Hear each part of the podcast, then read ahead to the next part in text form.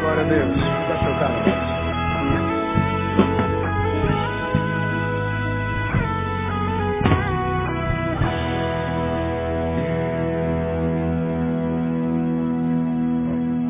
Abra sua Bíblia em Tiago, capítulo 1.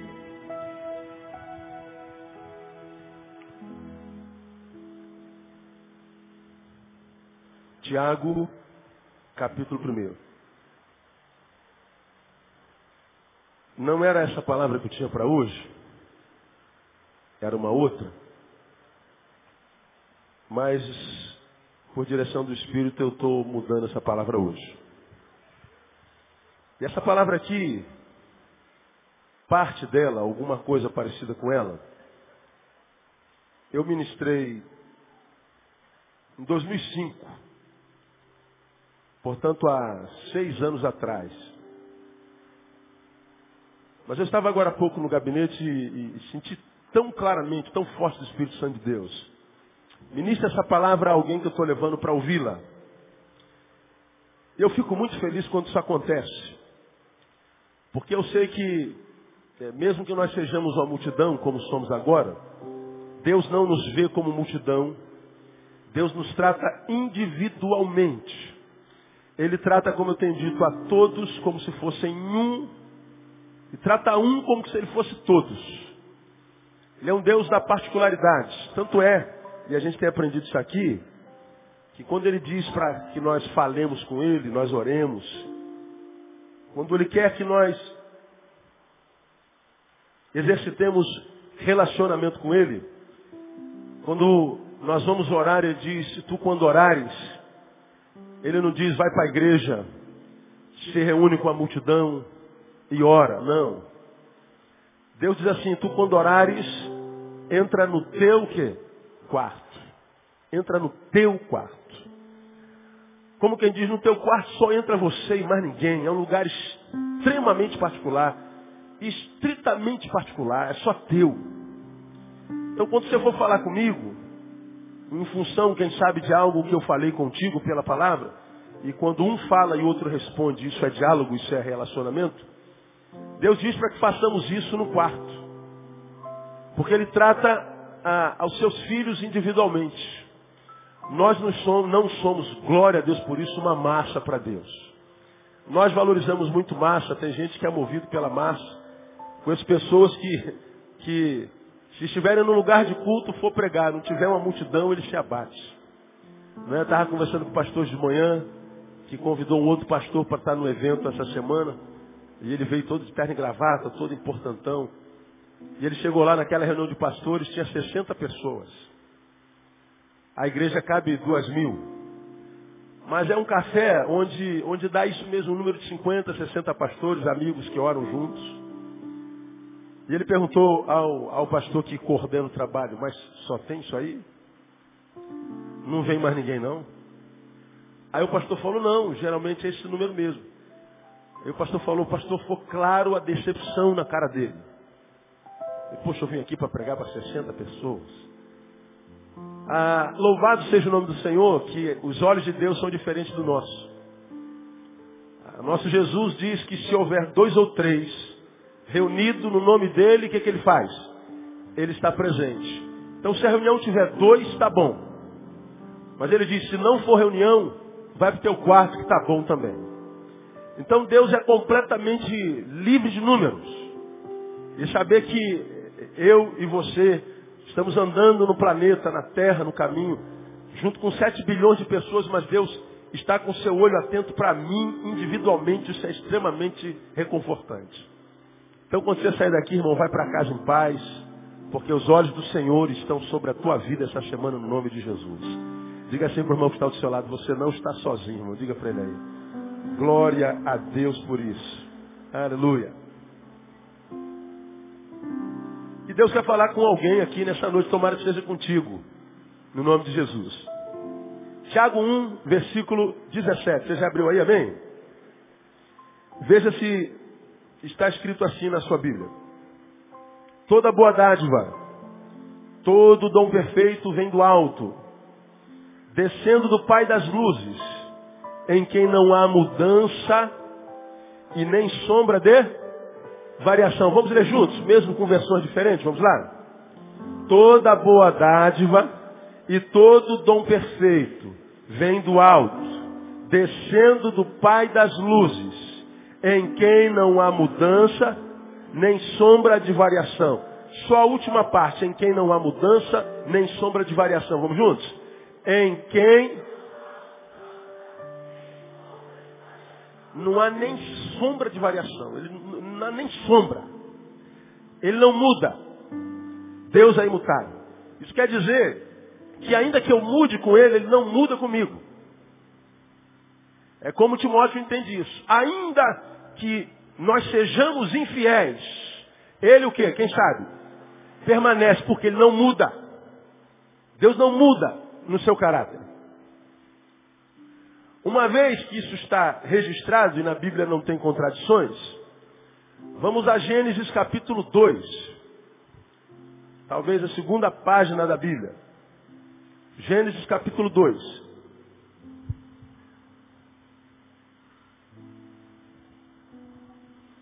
Gênesis 2, versículo 7, nós vemos um registro que está escrito assim: E formou o Senhor Deus o homem do pó da terra, e soprou-lhe nas narinas o fôlego de vida, e o homem tornou-se alma vivente. Vou repetir: E formou o Senhor Deus o homem.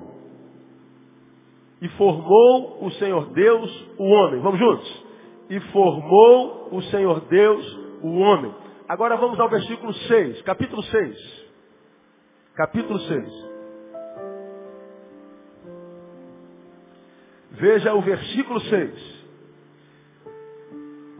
Então arrependeu-se o Senhor de haver feito o homem na terra.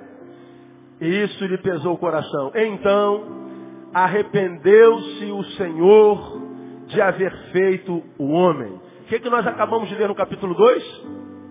E o Senhor fez o homem. E aqui no 6,6 o que, nós estamos lendo? Então arrependeu-se o Senhor de haver feito o homem. Após mim, então arrependeu-se o Senhor de haver feito o homem. Após mim, Deus fez o homem e se arrependeu. Não é o que está escrito aqui? Mudou ou não mudou? Não ouvi. Mudou ou não mudou? Não ouvi. Mudou ou não mudou? Mudou? Mas Santiago está dizendo que ele não muda. Mudou ou não mudou? Não ouvi. Não sabemos, pastor. Gente está chutando, gente está dando um bico na, na, na palavra. Legal, vamos, vamos continuar. Vamos ao capítulo 22 de Gênesis. Fez o Senhor, arrependeu-se o Senhor. 22, capítulo 2. Prosseguiu Deus, está falando com Abraão. Toma agora teu filho, o teu único filho, Isaque, a quem amas. Vai à terra de Moriá e oferece-o ali em holocausto sobre um dos montes que te hei de mostrar. Deus está dizendo a Abraão, vai e sacrifica Isaac, o filho da promessa. Vai e oferece Isaac em holocausto. Abraão foi. Aí nós vamos lá no mesmo capítulo, só que agora o versículo 12, nós vemos o Senhor falando. Então disse o anjo, não estendas a tua mão sobre o mancebo e não lhe faça, não lhe faça nada, porquanto agora sei que temes a Deus, visto que não me negaste teu filho, o teu único filho. No versículo 2, Deus diz, mata Isaac. E lá no, 20, no, no versículo 2, o que, é que ele diz? Não mata Isaac. Após mim, mata Isaac. Não mata Isaac. Mudou? Sim ou não? Mas lá em Tiago diz que ele não muda. Mudou ou não mudou? Então Tiago mentiu. Mentiu? Não entendi. Edinho, não estou entendendo nada essa noite. Estou meio confuso. Vamos mais umzinho? 1 Samuel capítulo 8. 1 Samuel capítulo 8.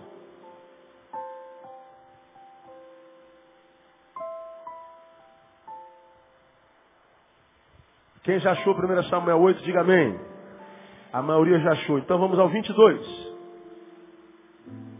Disse o Senhor a Samuel, dá ouvidos à sua voz, a voz de quem? Do povo, que pediu um rei. Dá ouvidos à sua voz e constitui-lhes rei. Então Samuel disse aos homens de Israel, volte cada um para sua casa. Disse o Senhor a Samuel, dá ouvidos à sua voz e constitui-lhes rei. O povo está pedindo um rei, então o Senhor está dizendo, deles um rei. Qual foi o primeiro rei de Israel, quem se lembra? Saul. Então Deus disse assim, bota o cara para ser rei. Pois bem, aí a gente vai no capítulo 15 de 1 Samuel, no versículo 11. Versículo 10. Então veio a palavra do Senhor a Samuel dizendo, arrependo-me de haver posto a Saul como rei. Lá atrás, no 8, Deus disse, constitui-lhe um rei. E aqui atrás vem Deus e diz, arrependo-me de haver posto Saul como rei. Mudou ou não mudou? Mas Tiago diz que ele não muda. Como é que a gente entende esse negócio? Eu vou tentar explicar aos irmãos. Ah, eu estou com a camisa verde. E passei essa camisa tarde para vir à noite. E falei, vou com essa camisa à noite. Suponhamos que eu tenha posto a camisa e a camisa não combinou com a calça. Aí, como acontece conosco de vez em quando, a gente vai lá ver todas as calças que nós temos. E a gente descobre que não tem nenhuma calça que combine com a camisa verde. Ora, se não há nenhuma calça que combine com a camisa verde, o que, que a gente faz então? O que, que você faz? Muda a camisa. Acontece contigo também? Acontece. Embora saibamos que há uma calça que combine com a camisa é que naquela noite é que nossos olhos não viram a bendita da calça. Tem alguma coisa que acontece lá. Mas a gente botou na cabeça, se não combina, a gente muda de camisa. Bom, eu resolvi ir de camisa verde. Mas por alguma razão eu mudei de camisa. Não fui com a verde, fui com a azul. Bom, eu com a camisa verde, sou quem? Você me conhece? Quem sou eu? Diga para mim meu nome. Neil. Então, com a camisa verde eu sou Neil. Mudei de ideia, eu não quero mais usar camisa verde, botei uma camisa rosa. Pink. De camisa rosa, como seria o meu novo nome? Continua a mesma coisa? Continua a mesma coisa. O fato de eu mudar de camisa não muda quem eu sou. João é casado com a Maria. O casamento não deu certo, ele mudou de esposa, casou com a Joana. O João deixa de ser quem é? Não. Mudar o pensamento não é mudar o que se é. Mudar o que eu faço não é mudar o que eu sou. Hoje eu sou pastor. Posso amanhã deixar de ser pastor e ser só um profissional da área humana abrir um consultório e viver de, de, de, de atendimento. Deixar de ser pastora, deixar de ser Neil? Não. Você pode mudar tudo o que diz respeito ao que você faz, mas isso pode, embora tenha mudado tudo que você faz, não mudar em nada o que você é. Não quer dizer que a gente não mude. A gente vê muita gente mudando. A gente vê pessoas que não tinham dinheiro, depois que ganharam dinheiro, mudaram. A gente vê pessoas que não eram famosas, depois que ficaram famosas, mudaram. Mas a gente vê pessoas que não tinham dinheiro, agora têm e continuam a mesma pessoa. Só mudou a conta bancária, mas ela não, ela continua simples, abençoada. Agora, esses textos que nós acabamos de ler, porque são ações da parte de um Deus cuja palavra diz é imutável, vê-lo mudando de ideia dá a sensação de que a palavra está se contradizendo. Peraí, se Deus é um Deus no qual não há mudança nem sombra de variação, como ele pode ter feito homem e depois se arrependido de ter feito homem? Se ele é um Deus no qual não há mudança de variação, mudança nem sombra de variação, como ele pode dizer a Abraão, mata teu filho e depois não, não toca no teu filho? Se nele não há mudança nem sombra de variação, como ele pode dizer ao povo, constitui um rei, e depois diz, me arrependo de ter posto esse rei sobre eles? Quando a gente é, lê a palavra, sem meditar na palavra, quando a gente lê com os olhos, mas não mastiga com os dentes do cérebro, como, eu costumo usar, para que a gente possa é, é, é, é saborear o, a essência, o tutano, e não só a carne que está de fora, mas o tutano que está dentro do osso, Muitas vezes nós vamos pensar que a palavra de Deus ela se contradiz. E se a palavra de Deus se contradiz, esse Deus se contradiz porque a palavra é dele. E se Deus se contradiz, ele tem defeito, se tem defeito, não é Deus. Então, esse, esse, esses textos, tem outros na Bíblia, é, mais do que passar a ideia de que a sua palavra se contradiz, pelo contrário, revela a nós algumas coisas muito, muito, muito impressionantes. Alguns saberes extremamente preciosos. Porque nós vemos um Deus que é imutável, mudando de ideia. Não é um Deus que muda. Um Deus que mudou de atitude. Mas antes da gente continuar para compartilhar os ensinos desses textos, eu quero, por curiosidade, por conhecimento, dizer que a palavra que é usada na Bíblia para traduzir arrependimento é a palavra naham, cuja tradução literal não é arrependimento, é contristação. Ou contristamento. Contristar. Quando Deus diz arrependo-me de haver feito o homem, Ele está dizendo, me contristei com o homem. Estou triste com o homem. O arrependimento em Deus não é o arrependimento em mim que percebo que fiz uma besteira, me arrependi e voltei ao caminho certo. Não. Em Deus não há sombra de variação, não há mudança. Por exemplo, quando você lê 1 Samuel capítulo 15, vamos é, é, voltar uma páginazinha da nossa Bíblia. 1 Samuel capítulo 15, nesse mesmo texto que a gente está, no versículo 11, está escrito lá, arrependo-me de haver posto Deus, é, de, de haver posto a Saul como rei. No versículo 29, está escrito o quê? Também aquele que é a força de Israel, leia comigo. Não mente nem se arrepende, porquanto não é homem para que se arrependa. Ora, no versículo que nós acabamos de ler, no 29, está dizendo Deus não se arrepende porque ele é homem. Arrependimento é um sentimento característico da humanidade. Mas no versículo 11 está dizendo arrependo. Então a palavra é contristar. Não é o sentimento de quem admite, fiz uma besteira e vou mudar, não.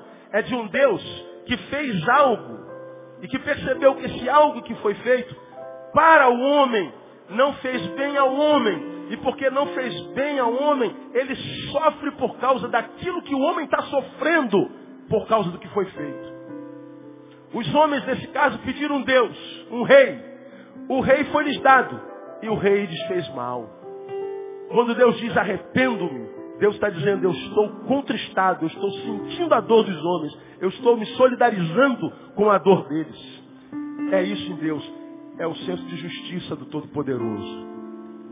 Mas ainda assim, a ideia é de que o imutável mudou mesmo que tenha sido de ideia, mesmo que tenha sido de posturas.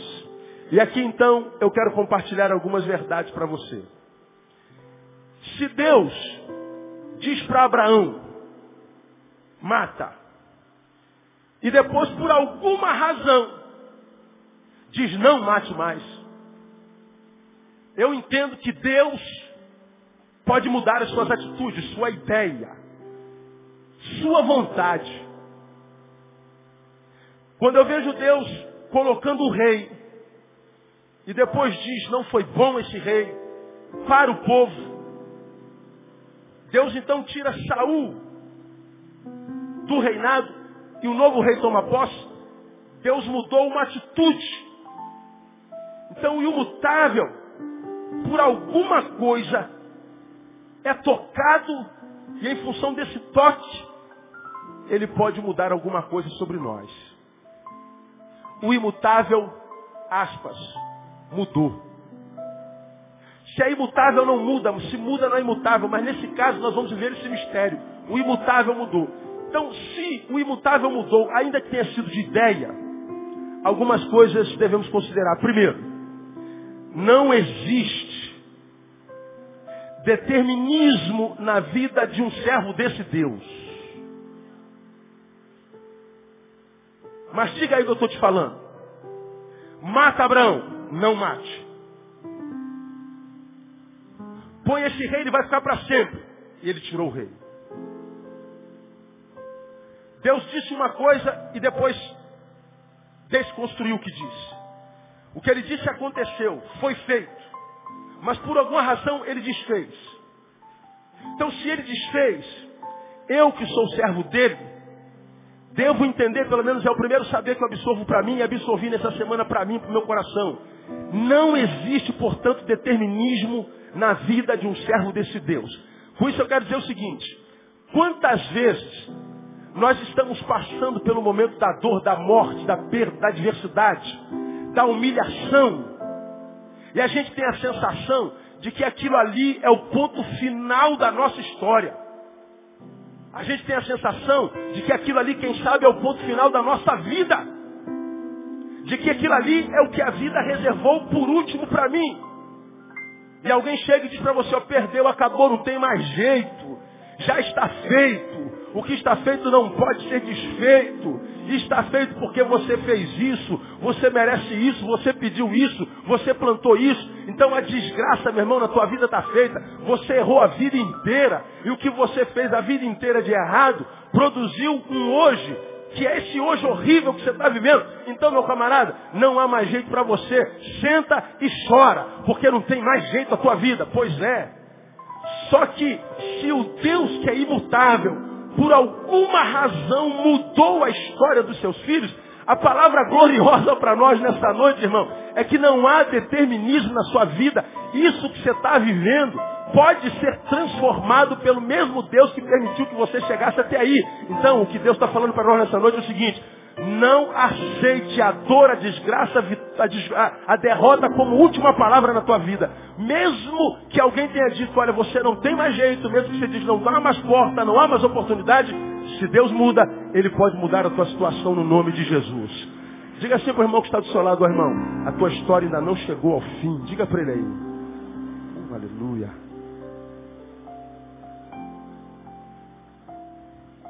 Diga para outro irmão que está do seu lado, ainda não terminou, meu irmão. Diga para ele aí. Eu gostei dessa palavra demais. Ainda que seja Deus que tenha falado, Neil, pega a Thaís e sacrifica. Ai, Jesus, não fala um negócio desse. Ainda que tenha sido Deus que tenha dito isso, e a gente vá sacrificar, eu sei que Deus, porque sabe quem é, não tem problema nenhum em voltar atrás se for para abençoar o seu filho. E voltar atrás não é mudar o seu caráter, não é mudar a sua essência. A mudança em Deus não é arrependimento, é sintoma de justiça. Por que, que ele mudou a sua atitude, a sua ordem? Porque aquele para quem foi dada a ordem também houve uma mudança. Irmãos, eu atendi há bem pouco tempo atrás alguém que veio de Fortaleza para passar uma hora comigo. Ele mandou um e-mail e falou, pastor, eu precisava muito conversar com o irmão. Eu falei, eu estou na igreja quase todos os dias. E eu posso ir ao Rio conversar com o senhor? Pode. Marcamos um dia, uns três dias depois que ele mandou o e-mail, ele recebeu minha resposta, ele ligou no dia seguinte, marcou o avião e veio. Passamos uma hora e pouco, duas horas juntos. Esse homem veio compartilhar a sua vida. 28 anos de casado. Depois de 28 anos de casado, por causa de um erro seu, grave, grave, seu casamento acabou. Quando o casamento acabou junto com o erro, o mundo desabou sobre ele. O mundo esmagou. A igreja esmagou. Os amigos esmagaram. Os familiares esmagaram. Os colegas de ministérios esmagaram. O homem foi completamente esmagado por causa de um erro. E você se lembra que eu já preguei aqui muitas vezes, repetidas vezes, que uma pessoa não pode ser julgada por causa de um erro que comete. Porque a condenação da pessoa que comete um erro é uma condenação equivocada, porque a gente não pode julgar a pessoa por causa de um erro que comete. A gente vê pessoas de Deus cometendo erros, a gente diz, esse homem é safado, sempre soube que ele, fosse, que ele era safado. Agora, e durante os 28 anos daquele homem que andou correto, e os 28 anos nos quais ele abençoou milhares de pessoas, e os 28 anos de acerto, e os 20 anos, 8 anos de, de, fidelidade, e os 28 anos de usufruto da parte do Espírito Santo de Deus, e os 28 anos de santidade e, e, inquestionável, a gente joga tudo no chão, no lixo, apaga a história por causa de um erro. Por causa de um erro que não foi o adultério, como vocês estão pensando, a sua vida acabou. Perdeu casa, perdeu bens, perdeu ministério, perdeu tudo. Esse irmão estava morando na rua. Na rua. Na rua, ele encontrou com um garizinho. Que toda vez que passava pela rua, o cumprimentava, como vai o senhor, bom dia. Um gari de Deus, cara. Daqueles anjos que varrem rua. Daqueles anjos que passam pela nossa história só naquele momento de dor e sono. A gente nunca mais vê. Apareceu, não se sabe da onde, não sabe onde mora, para onde foi. Ele só aparece naquele momento. Aquele gari, durante três dias, varreu aquele cantinho onde esse irmão estava deitado. No centro da cidade. E aquele gari passava bom dia, como vai o senhor, tudo bem? E aquele camarada era tratado com destreza, com educação, com carinho. O gari parava de, de, de, de varrer a rua, sentava no meio fio para conversar com ele. Se esse gari fosse gari de verdade, ele deveria ser demitido. Mas eu acho que aquele gari era um anjo. Eu acredito nesse negócio. E o gari passou três dias na rua com aquele homem. No terceiro dia, ao ouvir a história daquele homem, o gari pegou um CDzinho de mensagens meu e falou assim, ouve esse homem aqui. Aliás, ouve essa palavra aqui. Ele falou, como é que eu vou ouvir? Onde é que eu tenho um DVD? Onde é que eu tenho um CD? Onde é que eu tenho um rádio para ouvir isso? Não há problema nenhum. O Gari foi lá naquela cambuca que ele carrega, pegou um, um. Como é que é o nome? Toca CD? Como é que é o nome? Hein? É um negócio que toca CD. Tirou de dentro do latão de lixo dele, sentou no meio fio, estava com a pilha, ligou e botou a mensagem. E a palavra foi entrando naquele homem que estava sentado na rua três dias abandonado pela mulher, por quatro filhos, por todas as ovelhas, por todos os irmãos, por todos os amigos. E o gari está ali ouvindo a palavra, aquela palavra foi entrando, entrando, entrando, e a lágrima foi saindo, saindo, saindo, saindo, e parece que a dor foi saindo, a desesperança foi saindo. E o anjo, depois que fez com que ele ouvisse a mensagem, botou a mão na cabeça dele, orou, e disse assim, ó, Deus hoje começa a restaurar a tua história. Pegou o CDzinho dele, escuta, pegou o CDzinho dele, botou dentro do lixo de novo e foi embora. O gari não apareceu no quarto dia. O gari não apareceu no quinto dia. E deixou o CDzinho com aquele homem. Aquele homem, tocado pela palavra, resolveu fazer alguma coisa. Ele falou, preciso ouvir essa palavra de novo. Ele entrou numa loja de eletrodomésticos e procurou um vendedor sujo, dias sem tomar banho, cinco pelo menos.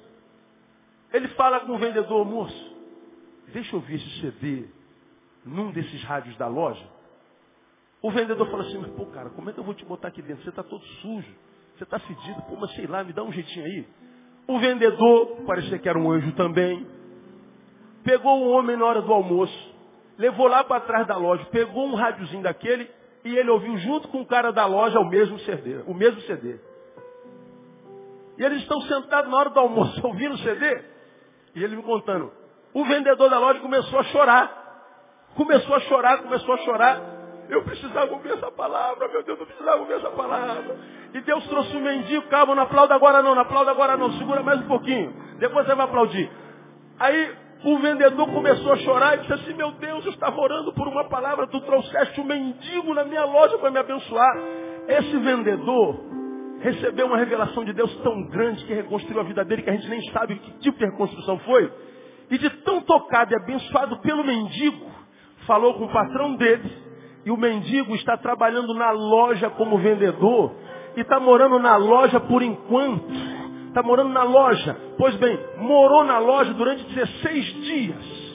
Exatos. 16 dias. Nos 16 dias de serviço, ele vendeu mais do que todos os vendedores da loja.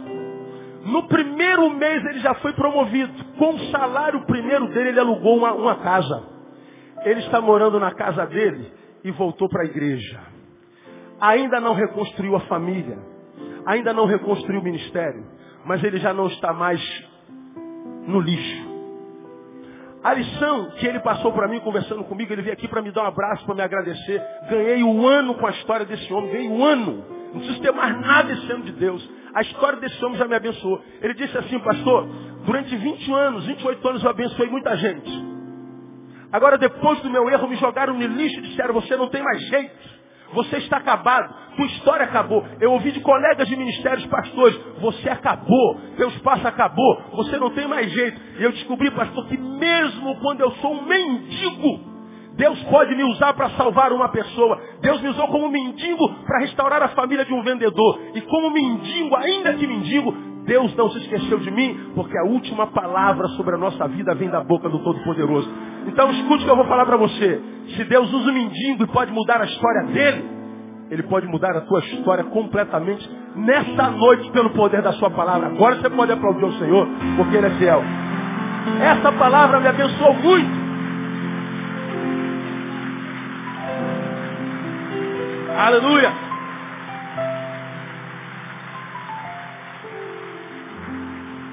Quando ele estava aqui semana passada, a pergunta que eu fiz para ele, e o Gari?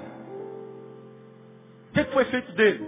Pastor, nunca mais vi aquele Gari. E eu precisava encontrar aquele homem para agradecer por ele. Ele foi lá no setor onde trabalhava o Gari. Deu as características do Gari.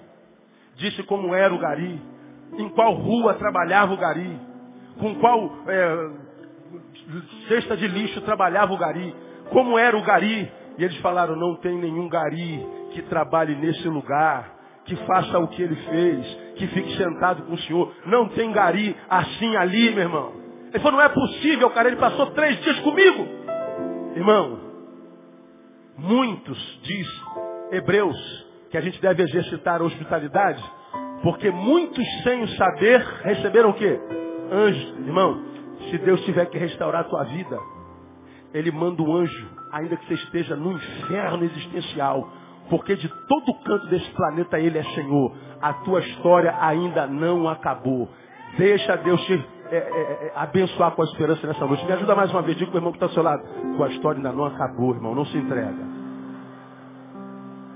Quem está entendendo essa palavra daqui? Digo, estou entendendo, pastor. Irmãos, repita comigo. Não existe determinismo na vida de um servo de Deus. Amém, amado?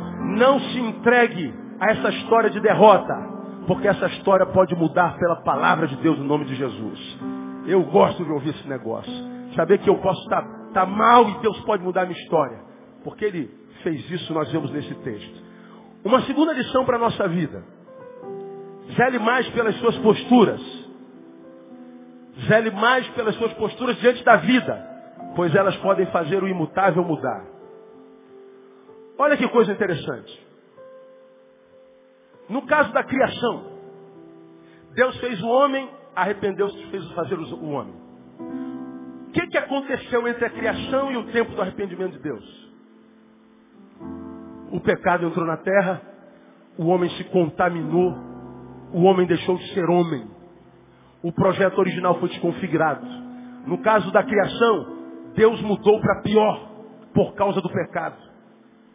Criou o homem, criou filhos e os engrandeceu. Criou para reinar em vida, para ser o jardineiro daquele jardim lindo chamado terra, que no início era Éden. Mas o homem se contaminou. A postura do homem o deformou. Ele perdeu a santa imagem e semelhança com Deus. E Deus então muda, mas muda para pior. A postura de Deus para com o homem da criação foi negativada. Mas a gente vê no caso de Abraão, Deus mudou para melhor. Deus disse mata, mas depois Deus disse não toque. Por que, que Deus mudou para melhor? Porque Abraão desenvolveu uma postura de quem é servo independente das circunstâncias. Ele foi o mesmo camarada que esperou 75 anos, 25 anos, o cumprimento da promessa. Deus o chamou de Ur dos Caldeus para a terra que lhe mostraria, com 75 de anos de idade. 75. 95% de nós aqui tem menos de 75 anos. Aliás, será que tem alguém que tem 75 anos aqui? Alguém aqui tem 75 anos ou mais hoje? Ninguém, tá vendo? Só tem garotão aqui hoje, aleluia, glória a Deus, vão viver muito, amém. Ninguém que. Todos nós. Abraão foi chamado com 75 anos e foi atrás de uma única promessa. Qual foi? Quem se lembra? Lhe darei um filho. Só que ele era o marido de uma mulher com 60, que era estéreo. Ele fez 80, fez 85, fez 90. Fez 95, fez 100 anos, a mulher dele engravidou. A coisa foi tão sinistra, irmão, que a Bíblia diz, lá atrás, que quando os anjos vieram comunicar a Abraão de que a sua mulher estava grávida, naquela época, diferente de hoje, as mulheres tinham um costume ruim. O marido estava na sala conversando com os anjos, teofania, os homens em forma de, de, de homem, e diz o texto que Sara foi para trás da cortina, ficou ouvindo a conversa. Hoje não acontece mais isso. Mas naquela época, a mulherada ficava ouvindo a conversa que estava acontecendo na sala. Quando o anjo disse assim, Abraão, você está com 100, tua mulher com quase 90, o negócio está feito, a tua mulher está grávida. Aí Sara não aguentou e deu. Como quem diz assim, pô, o cara está tirando sarro com a minha cara, ele está zombando de mim, o cara veio na minha casa para tirar onda com a minha cara, meu. Como é que eu vou engravidar? Não engravidei com 18, com 20, agora com 90 eu vou engravidar. Aí o anjo ouviu Sara rindo. Disse assim, Sara, pode sair daí de trás. Coisa feia. Aí vem Sara com a cara vermelha, né? Sara, você está grávida. Depois de velha, 85 anos. Não dá para nossa cabeça imaginar. Você imagina uma mulher com 85 anos barriguda, cara. Ó, a mulher, a mulher grávida já anda assim, né? Quando tá com barrigão. Imagina com 85 anos, cara, era duas bengalas.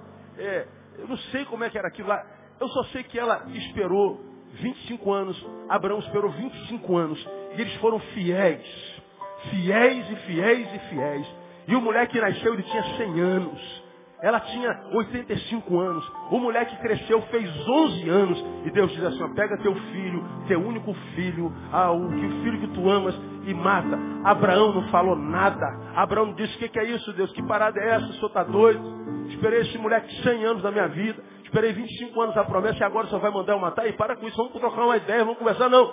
Ele simplesmente diz o texto, albardou o jumento pegou os seus funcionários, seus empregados e disseram, vamos que eu vou até o monte fazer um sacrifício ao Senhor e vocês esperem aqui no, no pé do monte, porque eu vou subir com o menino e depois que termos ah, adorado ao Senhor, nós voltaremos para vós. Veja, ele sabia que estava subindo para sacrificar Isaac. Mas o texto diz assim, nós vamos subir e quando voltarmos, plural, nós voltaremos para casa. Abraão tinha plena convicção que ele ia subir com o menino. Ele poderia até sacrificar o menino, mas porque ele conhece a fidelidade de Deus, e ele é um Deus que não muda, Deus ressuscitaria que está o menino e ele desceria com o menino. Ele não duvidou uma vez, continuou fiel. Não questionou a Deus, não mudou por causa das circunstâncias. Diferente de nós. Crentes e servos muitas vezes tão medíocres que a gente só adora a Deus se tiver tudo bem. Somos servos que para que sintamos a presença de Deus e que Ele é bom, precisamos que tudo dê certo o tempo inteiro. Ainda que saibamos que não dá certo a vida inteira, não dá certo o tempo inteiro. Ainda que saibamos que as dores fazem parte da vida, que as derrotas fazem parte da vida, que a segunda divisão faz parte da vida, que a vergonha faz parte da vida, que o desemprego, que toda sorte de adversidade, de que no mundo nós teríamos aflições, e aflições fazem parte da vida. A gente sabe disso, mas ainda assim, por alguma razão, nos apequenamos e esperamos que tudo dê certo. Porque a gente só adora a Deus se tudo der certo. A gente muda, como eu tenho pregado aqui, de adorador para murmurador. Mas Abraão era diferente de mim. Abraão era diferente de vocês. Abraão, depois da ordem de Deus, eu garanto, eu posso ter certeza, porque eu sou pai, que o coração dele apertou. Mas a despeito do aperto do coração e da possibilidade de perder o filho da promessa, ele continuou fiel e foi adorando ao Senhor até o cume do monte. E ainda mais, subindo ao monte, Isaac, que já estava acostumado a sacrificar ao Senhor com o pai desde moleque, levando um bezerrinho, levando um garrotezinho, levando um cabritinho. Naquele dia especialmente não havia cabrito algum, e eu imagino Isaac dizendo a Abraão, pai, cadê o cabritinho para sacrifício? Pai, o senhor não falou que nós vamos sacrificar ao Senhor? Vamos sacrificar o quê? O que, que Abraão respondia, irmão? Deus proverá. Diga Jeová Jireh. Diga Deus proverá. Isaac está subindo o monte. Mas pai, toda vez a gente leva um cabritinho. Pelo que eu saiba, lá em cima não tem criação alguma. Vamos sacrificar o quê? Jeová Jirei, meu filho. Fica quieto, Jeová Jirei. Vamos lá. Deus proverá. Deus falhou até hoje na nossa vida? Não. Então ele vai prover. Fica tranquilo. Eles chegam lá no cume do monte, não tem cabrito nenhum. Mas pai, e agora? Jeová Jirei, meu filho.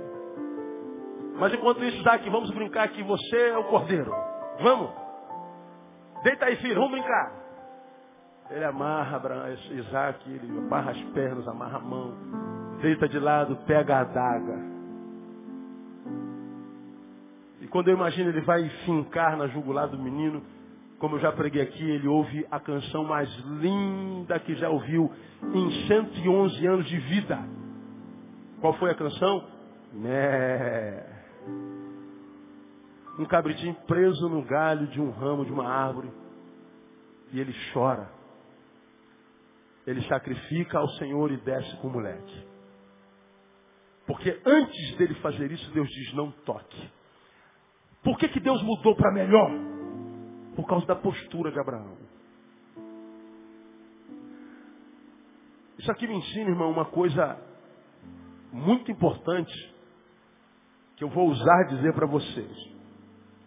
Eu ouso dizer que as nossas posturas falam tão alto quanto os clamores e orações que nós elevamos ao céu.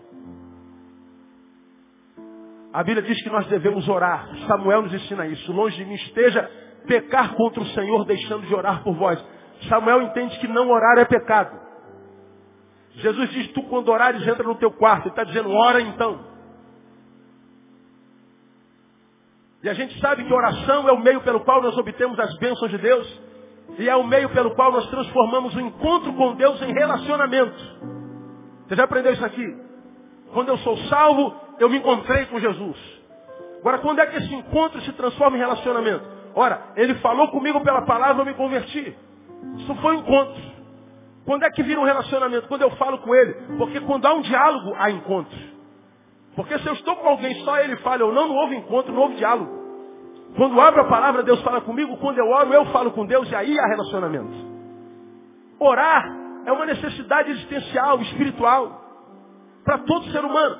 Mas eu ouso dizer que a minha postura, o meu dia a dia, a forma como eu vivo, é tão importante para Deus quanto a oração que eu faço para Ele no quarto. O texto de Gênesis não mostra Abraão nenhuma vez dizendo, Senhor, por favor, não sacrifique esse moleque, eu só tenho ele. Deus, volta atrás na tua postura. Deus, por que isso? Eu não vou suportar sacrificar meu menino. Eu te peço em oração. Por favor, não faça isso. Nós não vemos Abraão orando nenhuma vez.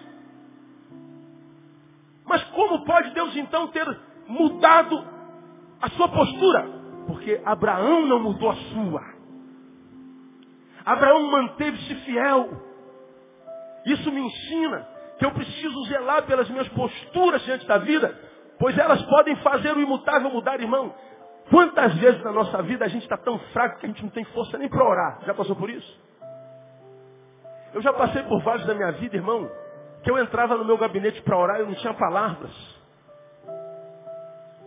Eu queria conseguir construir uma frase de, de, de oração e eu não conseguia. A dor era tão intensa. Eu me ajoelhava, mas não conseguia me concentrar. Eu botava uma música no, no, no, no computador, no, rádio, para poder adorar o Senhor com, com a ajuda da música. Eu não conseguia adorar. Você já passou por isso, certamente. Foi-se a vontade de adorar, foi-se a vontade de comungar, foi-se a vontade de, de, de orar. A gente não tem força. E o Senhor entende isso porque nós servimos a um Deus que foi gente como a gente. Glória a Deus. Agora, o que Deus não admite em nós, irmão, é que as dores nos deformem. Ele aceita a nossa fraqueza, mas ele não aceita a nossa deformação a nossa mudança de atitude. O fato de deixarmos de sermos quem somos por causa da dor. Então eu sei que Deus trouxe alguém aqui para falar com Ele. Alguém a quem Ele ama tanto, tanto, que mudou a palavra dessa noite porque está vendo que você está permitindo que as tuas dores mude quem você é. Que as tuas dores mudem a tua postura, teu comportamento. Que a tua dor está mudando o lugar de Deus no teu coração. Tua postura está retirando a obra do Espírito lá dentro. E um outro Espírito está entrando. E Deus está dizendo assim, filho, cuida da tua postura. Porque a tua postura pode mudar o imutável. Deus mudou no caso do, do, do, do Abraão para melhor. Deus mudou no caso da criação para pior. Por causa da postura do homem. Então o que Deus está falando para nós nessa noite é o seguinte, filho. Receba essa palavra e reflita sobre a vida que você tem levado diante de Deus e dos homens. E cuidado com as suas posturas, porque as suas posturas falam. As suas posturas falam tão alto quanto as suas orações e seus clamores. Você pode estar no monte em oração ao Senhor, você pode estar em jejum em oração ao Senhor, que o Senhor está dizendo, isso tudo eu valorizo muito. Mas a forma como você vive, o que você produz, é também um clamor ao céu. E eu não tenho como, falando sobre isso aqui, não considerar o que eu já preguei aqui.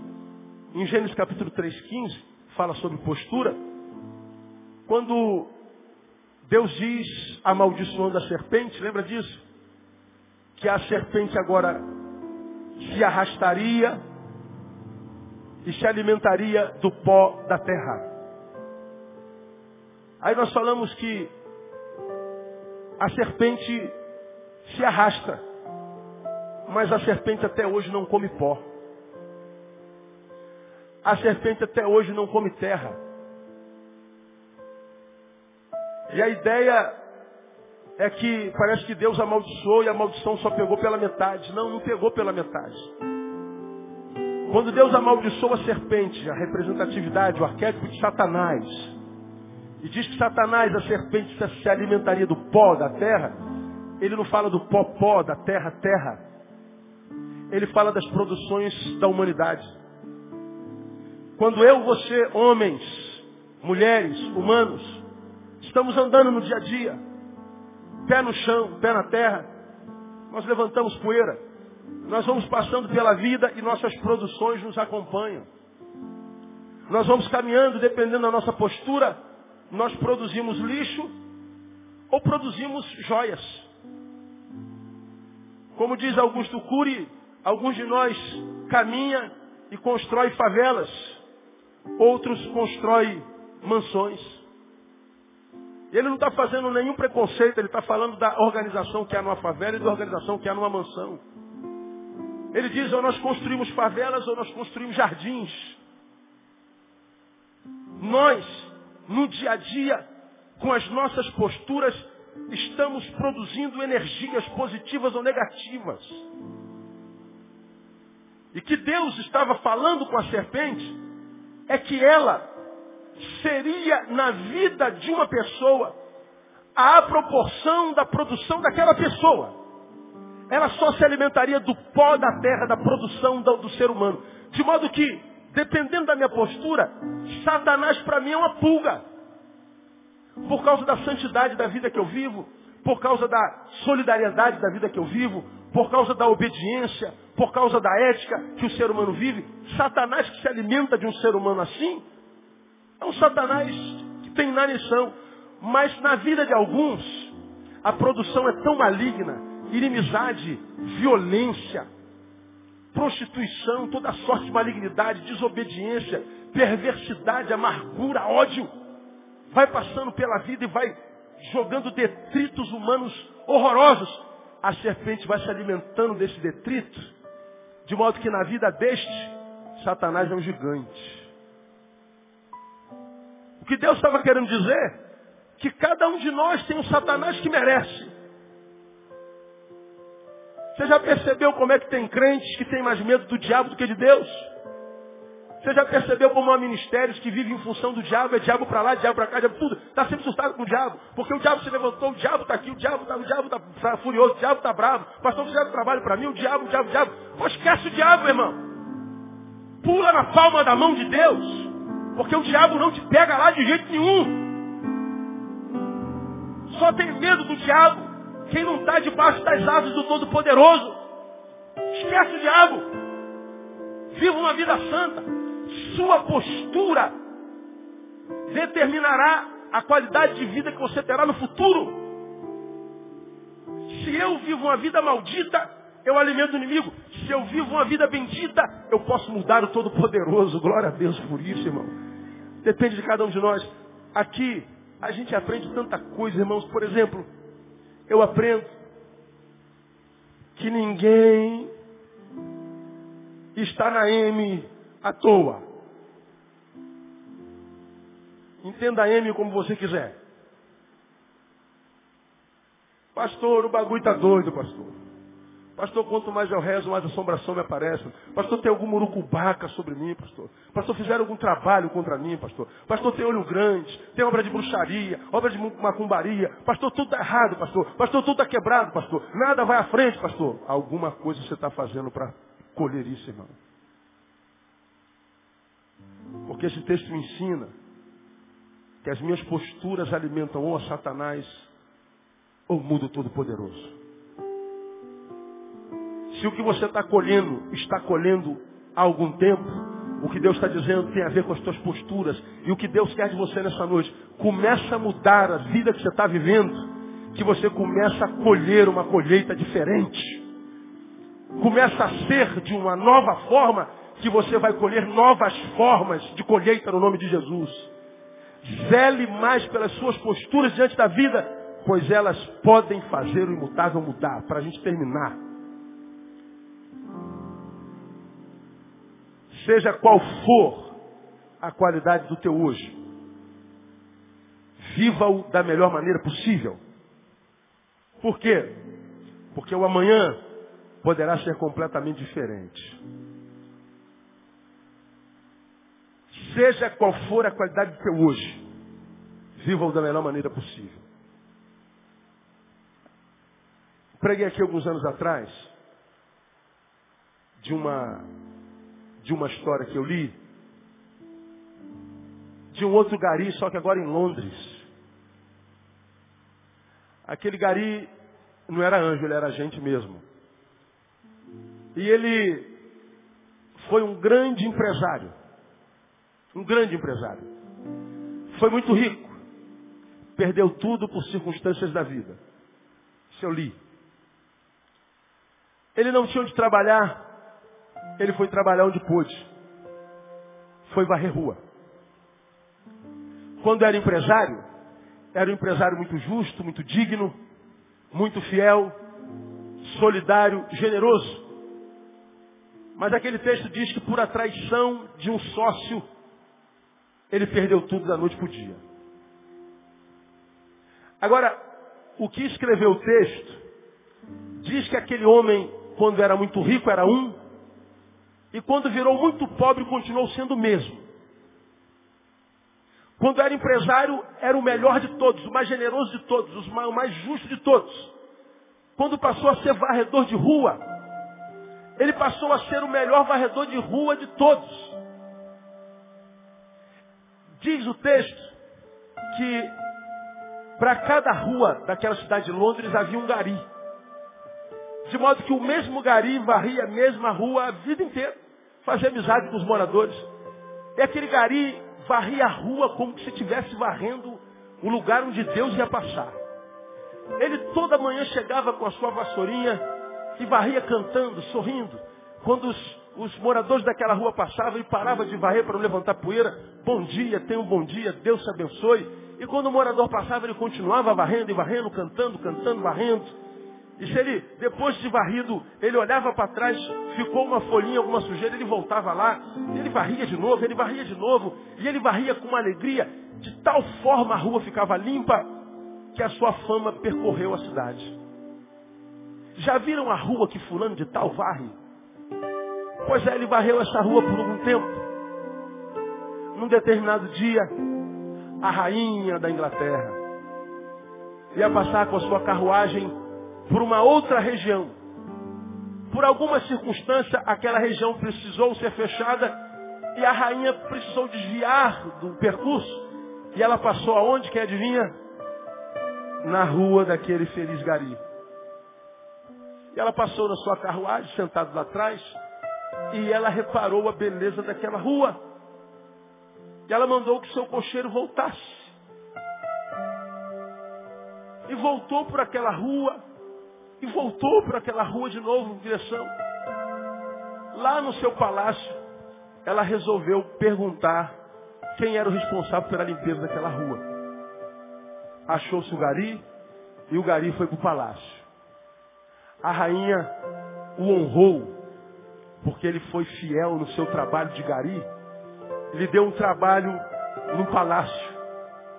Depois de alguns anos, ele se tornou um alto funcionário do palácio onde estava a própria rainha. E o texto diz que essa história é uma história verdadeira. Por que, que a história desse homem teve essa guinada tão contundente?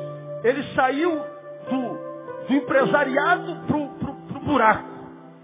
Mas porque ele era fiel lá em cima e foi fiel cá embaixo, ele não ficou no buraco muito tempo. Por que não? Porque ele sabia viver todas as circunstâncias da vida com, com, com honra, irmão. Ele sabia viver cada momento com, com efusividade, com, com, com toda a força. Se aquilo é o que a vida tinha preparado para ele naquele cronos, então naquele cronos ele tinha que viver aquilo com toda intensidade. Ele não se abstinha de viver. E o maior dom de um ser humano não é o que ele tem na vida, é a vida que ele tem. Falando isso aqui, eu me lembro de uma música que tem um cantor secular que canta, que eu não sei qual é, mas você vai se lembrar. O que se leva da vida é a vida que se leva. Quem é que canta isso aí? O que se leva da vida é a vida que se leva. Ninguém conhece? Ninguém? Rapaz. Quem é? Não ouvi. Charles Brown Jr. Então Charles Brown Júnior, não é o Charles Brown. É o Júnior. Quem é? Não, já mudou. Alguém canta, né? O que se leva da vida é a vida que se leva. Por que, que alguns de nós, irmãos, despenca e fica? Porque a gente foi ensinado errado e disseram para nós que a vida de um servo de Deus é só vitória. Ô irmão, só vitória, só vitória, só vitória. Só vitória, só vitória. A gente não ouve isso o tempo inteiro? Quando vem a derrota, a gente não sabe perder. Na derrota, a gente se procrastina, a gente se deforma, a gente murmura, a gente não vive a derrota com honra. Eu estava agora à tarde vendo a luta do, do Minotauro, do Minotouro com, com, com John Jones. Perdeu ontem. Antes, John Jones na entrevista estava falando, eu vou lutar com uma lenda. O Minotouro é uma lenda. É uma honra lutar com ele. E depois que ele derrotou a lenda, ele honrou a lenda. E a lenda honrou John Jones. Ele foi superior. Ele foi melhor. Se eu sou uma lenda, ele agora é uma lenda melhor do que eu. soube perder. E nesse tempo, você me ouviu pregado em pouco tempo atrás, ganha. Não quem ganha, ganha quem sabe perder. Porque se não há determinismo na vida de um servo de Deus, ou seja, a derrota não é o ponto final, a vitória também pode não sê-lo. Hoje eu estou muito bem, obrigado. Hoje eu estou com a família bem, obrigado. Hoje eu estou empregado, obrigado. Hoje eu tenho o melhor carro do mundo, obrigado. Mas amanhã eu posso não ter nada disso. Você poderia morar no Japão. E está lá vítima do tsunami que apareceu da noite para o dia. E que desconstruiu a história de uma cidade de milhões de famílias no estalar de dedos. E eles não puderam fazer nada. Estão vivendo de favores. E se eles aprenderem a viver aquela derrota com dignidade, sem mudar quem são, vocês vão ver. Deus vai reconstruir aquilo tudo com poder, graça e sete vezes melhor. Porque aquela mesma cidade, mesmo Japão, que foi acabado pelo tsunami agora, foi acabado por, como Hiroshima, com aquela bomba H miserável que acabou com eles, e 50 anos reconstruindo tudo muito melhor. Então, meu irmão, hoje você pode estar chorando. Hoje você pode estar apanhando. Hoje você pode estar sendo humilhado. Mas o que Deus está falando para você nessa noite, meu filho, seja humilhado com honra. Seja humilhado, mas não se transforme, não se deforme. Não se transforme na imagem e semelhança do teu algoz, daquele que te traiu, daquele que te feriu. Continua fiel. Você tinha muito, agora não tem nada. Continua fiel no pouco, que eu vou te botar sobre o muito de novo no nome de Jesus. Seja fiel, cara. Porque você vai ver que Deus vai mudar a tua história. Irmãos, eu sinto no meu coração que Deus, nesse exato momento, está restaurando a história de alguém aqui nesse lugar pelo poder da sua palavra. Talvez essa palavra de hoje não esteja dizendo nada para a maioria de vocês, mas há um alguém aqui que chegou aqui completamente quebrado, desanimado, destroçado, sem entender o que, que aconteceu contigo da noite para o dia. O Senhor está dizendo, minha filha, não existe determinismo para a tua vida. A última palavra sobre a tua vida não vem da boca do médico, do patrão, do vizinho, do marido, da esposa, do pastor. A última palavra sobre a tua vida vem da minha boca, diz o Senhor. Então ele vai mudar a tua história. Mas ele diz, cuida da tua postura, continua fiel. Porque a tua vida fala e muda o sobrenatural. Ele está dizendo que o que eu faço na terra pode mudar o que há no céu. E ele está dizendo, independente da qualidade do teu hoje, viva com intensidade. Porque na tua fidelidade, Deus vai te dar honra no nome de Jesus. Quem tem ouvidos, ouça. Quem tem entendimento, entenda. Porque Deus está fazendo milagre nessa noite, muitas vezes aqui em nome de Jesus. Vamos aplaudir o Senhor por essa palavra e que Ele seja honrado.